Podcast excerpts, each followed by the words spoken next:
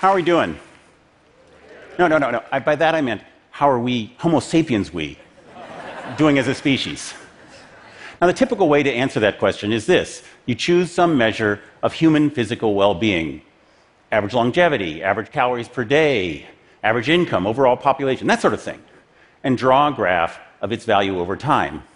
In almost every case, you get the same result. The line skitters along at a low level for millennia, then rockets up exponentially in the 19th and 20th century. Or choose a measure of consumption consumption of energy, consumption of fresh water, consumption of the world's photosynthesis, and draw a graph of its value over time. In the same way, the line skitters along at a low level for millennia, then rockets up exponentially in the 19th and 20th century. Biologists have a word for this outbreak. An outbreak is when a population or species exceeds the bounds of natural selection. Natural selection ordinarily keeps populations and species within roughly defined limits. Pests, parasites, lack of resources prevent them from expanding too much. But every now and then, a species escapes its bounds. Crown of thorn starfish in the Indian Ocean, zebra mussels in the Great Lakes, spruce budworm here in Canada. Populations explode a hundredfold, a thousandfold, a millionfold. So here's a fundamental lesson from biology outbreaks in nature don't end well. Put a couple of protozoa into a petri dish full of nutrient goo. In their natural habitat, soil or water, their environment constrains them. In the petri dish, they have an ocean of breakfast and no natural enemies. They eat and reproduce, eat and reproduce, eat and reproduce until bang, they hit the edge of the petri dish, at which point they either drown in their own waste, starve from lack of resources, or both. The outbreak ends always badly. Now, from the viewpoint of biology, you and I are not fundamentally different than the protozoa in the petri dish.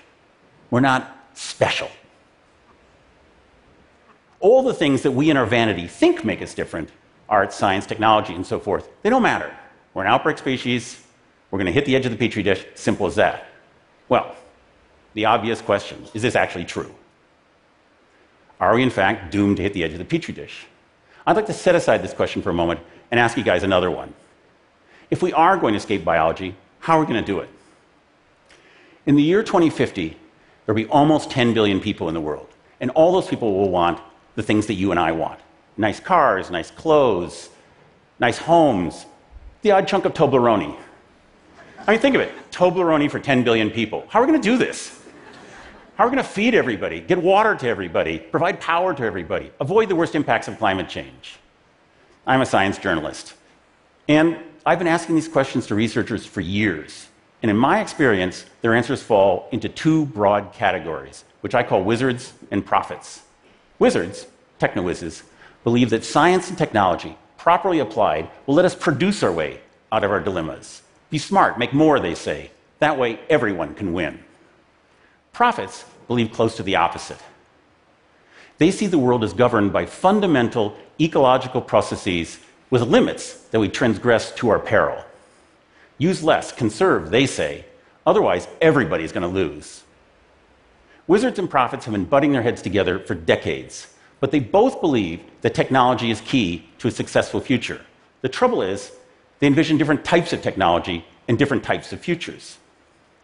Wizards envision a world of glittering, hyper efficient megacities surrounded by vast tracts of untouched nature, economies that have transitioned from atoms to bits, dematerialized capitalist societies that no longer depend on exploiting nature. Energy to wizards come from compact nuclear power plants, food from low footprint farms with ultra productive genetically modified crops tended by robots, water from high throughput desalination plants, which means we no longer exploit rivers and aquifers.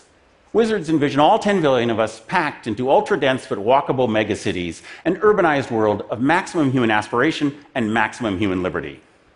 Now, prophets object to every bit of this. You can't dematerialize food and water, they point out. They say, you can't eat bits. And industrial agriculture has already given us massive soil erosion, huge coastal dead zones, and ruined soil microbiomes. And you wizards, you want more of this? And those giant desalination plants. You know they generate equally giant piles of toxic salt that are basically impossible to dispose of. And those megacities you like, can you name me an actually existing megacity that really exists in the world today, except for possibly Tokyo, that isn't a cesspool of corruption and inequality. Instead, prophets pray for a world of smaller, interconnected communities, closer to the earth, a more agrarian world of maximum human connection and reduced corporate control. More people live in the countryside in this vision, with power provided by neighborhood scale solar and wind installations that disappear into the background. Prophets don't generate water from giant desalination plants, they capture it from rainfall and they reuse and recycle it endlessly. And the food comes from small scale networks of farms that focus on trees and tubers rather than less productive cereals like wheat and rice. Above all, though, prophets envision people changing their habits. They don't drive to work, they take the renewable powered train. They don't take 30 minute hot showers every morning. They eat, well, you know, like Michael Pollan says, real food, mostly plants, not too much. Above all, prophets say, submitting to nature's restraints leads to a freer, more democratic, healthier way of life. Now, wizards regard all this as hooey. They see it as a recipe for narrowness, regression, and global poverty. Prophet style agriculture, they say, only extends the human footprint and shunts more people into low wage agricultural labor. Those neighborhood run solar facilities, they sound great, but they depend on a technology that doesn't exist yet. They're a fantasy. And recycling water, it's a brake on growth and development. Above all, though, wizards object to the prophet's emphasis on wide scale social engineering, which they see as deeply anti democratic. If the history of the last two centuries was one of unbridled growth, the history of the coming century may well be the choice we make as a species between these two paths. These are the arguments that will be resolved in one way or another by our children's generation, the generation that will come into the world of 10 billion. Now, but wait. By this point, biologists should be rolling their eyes so loud you can barely hear me speak. They should be saying all of this wizards, prophets. It's a pipe dream.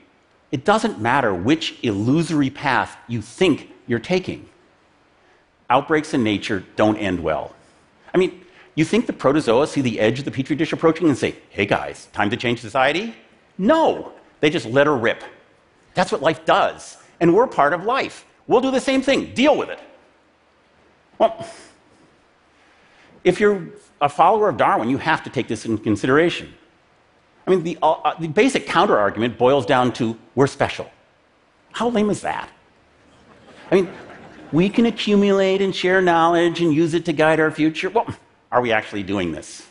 Is there any evidence that we're actually using our accumulated shared knowledge to guarantee our long term prosperity?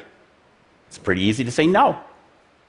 If you're a wizard and you believe that hyperproductive, genetically engineered crops are key to feeding everyone in tomorrow's world, you have to worry that 20 years of scientists demonstrating that they are safe to consume has failed to convince the public to embrace this technology.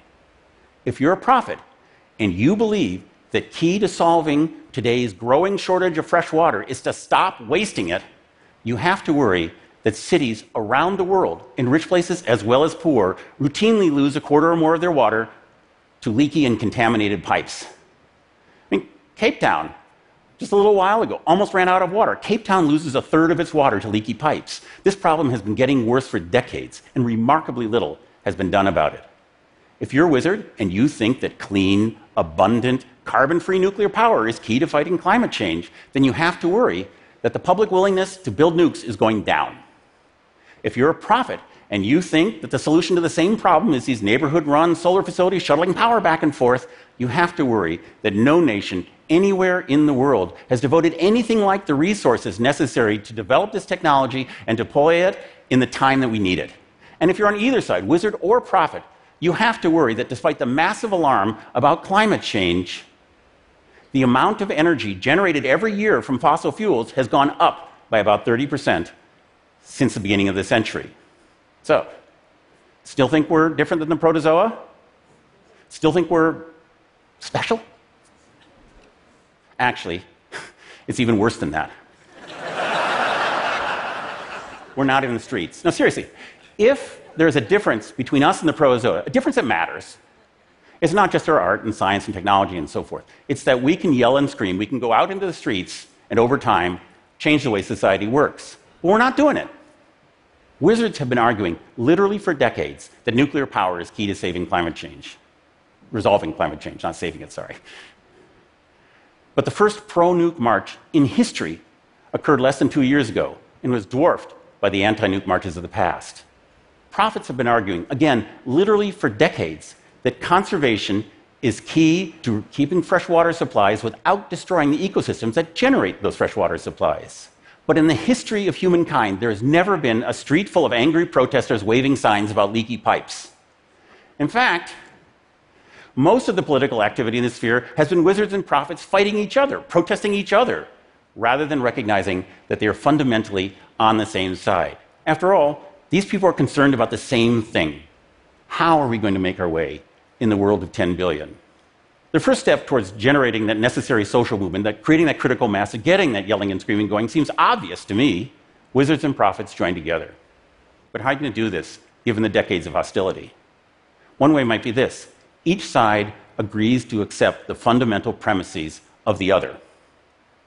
Accept that nuclear power is safe and carbon free, and that uranium mines can be hideously dirty, and that putting large volumes of toxic waste on rickety trains and shuttling them around the countryside is a terrible idea. To me, this leads rather quickly to a vision of small, neighborhood scale, temporary nukes. Nuclear power is a bridge technology while we develop and deploy renewables. Or accept that genetically modified crops are safe and that industrial agriculture has caused huge environmental problems.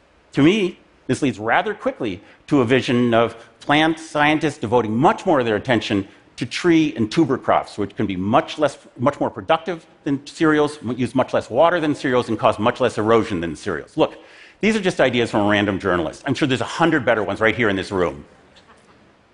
The main point is wizards and prophets working together have many paths to success. And success would mean much more than mere survival, important though that is. I mean, if humankind somehow survives its own outbreak, if we get food to everybody, get water to everybody, get power to everybody, if we, the, if we avoid the worst of, um, effects of climate change, if we somehow safeguard the biome, it would be amazing. It would say, I think, even to a hardened cynic like me, maybe we really are special. Thank you.